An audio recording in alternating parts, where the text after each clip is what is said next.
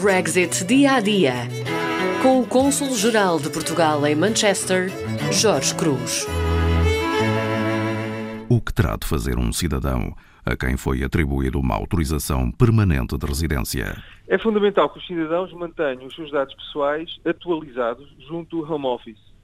Nome, estado civil, morada, contactos de telemóvel e e-mail, bem como o número dos documentos de identificação e de viagem, ou seja, do cartão de cidadão e do passaporte.